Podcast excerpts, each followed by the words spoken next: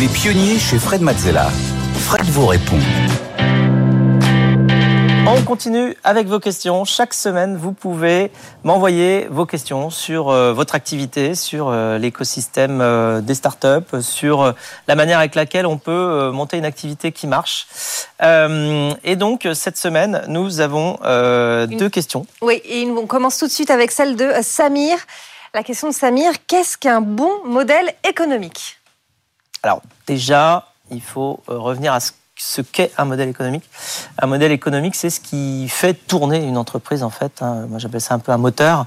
Euh, c'est-à-dire que c'est ce qui explique pourquoi euh, la société trouve euh, un équilibre économique entre le prix que les gens qui utilisent la solution sont prêts à payer et euh, le prix que ça coûte de fabriquer cette même solution. Donc le but étant d'être au moins à l'équilibre, voire d'être bénéficiaire évidemment.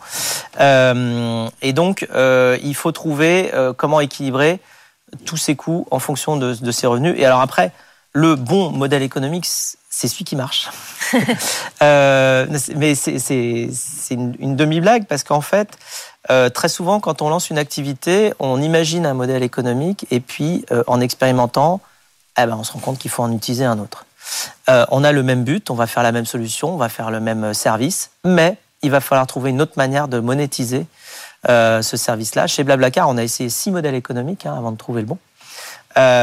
donc modèle économique au départ où les entreprises participaient aux frais. On a eu aussi d'autres solutions par la mise en relation. Et puis bon, enfin, je vais pas détailler tous les modèles économiques, mais on est arrivé au modèle économique actuel dans lequel effectivement à chaque transaction euh, eh bien, il y a euh, une partie qui est reversée euh, pour justement faire fonctionner toute l'entreprise, et puis 80-90% qui est reversé au conducteur, donc sur, sur le modèle du covoiturage. Mais ça n'a pas été évident, et c'était une recherche assez longue.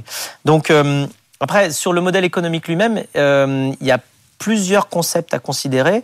alors justement, dans le j'ai tout détaillé hein, dans le livre Mission Blablacar, euh, justement que tu as là. Que l'on a euh, sur le euh, qui, Il y a une méthode qui est entièrement sur le modèle économique, non seulement pour détailler ce qui constitue un modèle économique, mais aussi tous les modèles économiques qu'on a pu essayer chez Blablacar pour analyser pourquoi ils ont fonctionné, pourquoi ils n'ont pas fonctionné, pourquoi on ne les a pas gardés, pourquoi on a gardé certains autres.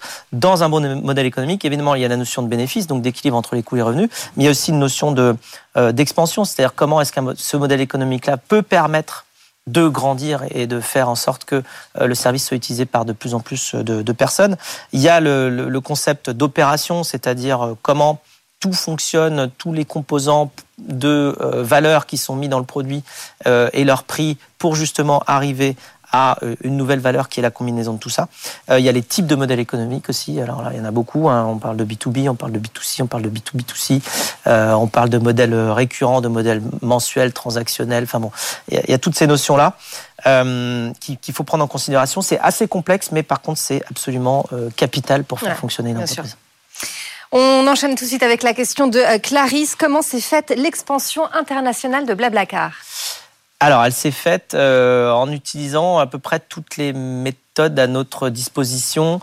Euh, c'est-à-dire que pour se lancer à l'international, bon déjà, il faut, avoir une activité qui fonctionne dans son propre pays, pays avant d'aller penser à euh, l'expansion internationale. C'est-à-dire qu'il faut avoir trouvé ce qu'on appelle son PMF, son Product Market Fit, donc l'adéquation entre le produit et le marché qu'il vise. une fois qu'on a trouvé ça et que ça fonctionne et que ça fonctionne bien à la maison, dire, on peut commencer à rêver d'aller ailleurs. Y aller trop tôt, c'est souvent dangereux, sauf si on est persuadé que ce qu'on a essayé chez nous ne marche pas très bien chez nous, mais marchera mieux ailleurs. Mm ça peut être une, option. Mais autrement, il vaut mieux déjà avoir prouvé que ça marche chez nous avant d'aller ailleurs. Ensuite, on a utilisé trois méthodes nous pour s'étendre.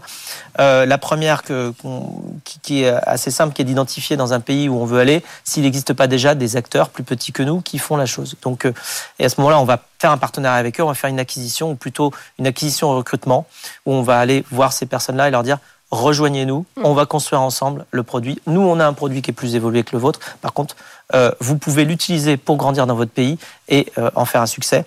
Ensuite, il y a une autre manière de le faire, ce qu'on appelle une spin-off. Donc, c'est un peu une sorte de, de marcotage, hein, façon euh, fraisier. C'est-à-dire que on va prendre des gens dans notre équipe. c'est ce qu'on a fait, par exemple, pour lancer l'expansion en, en Allemagne.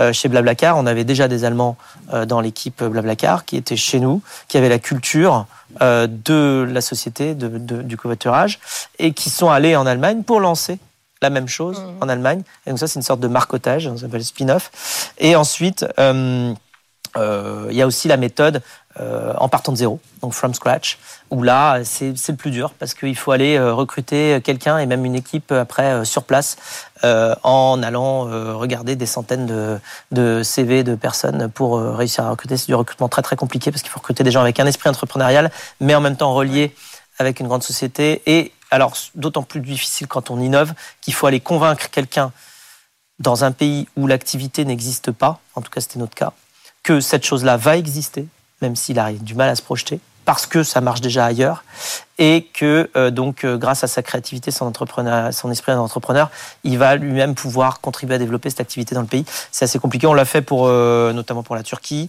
après sur le premier modèle que j'avais cité, qui était l'acquisition recrutement, on l'a fait sur sur beaucoup de pays.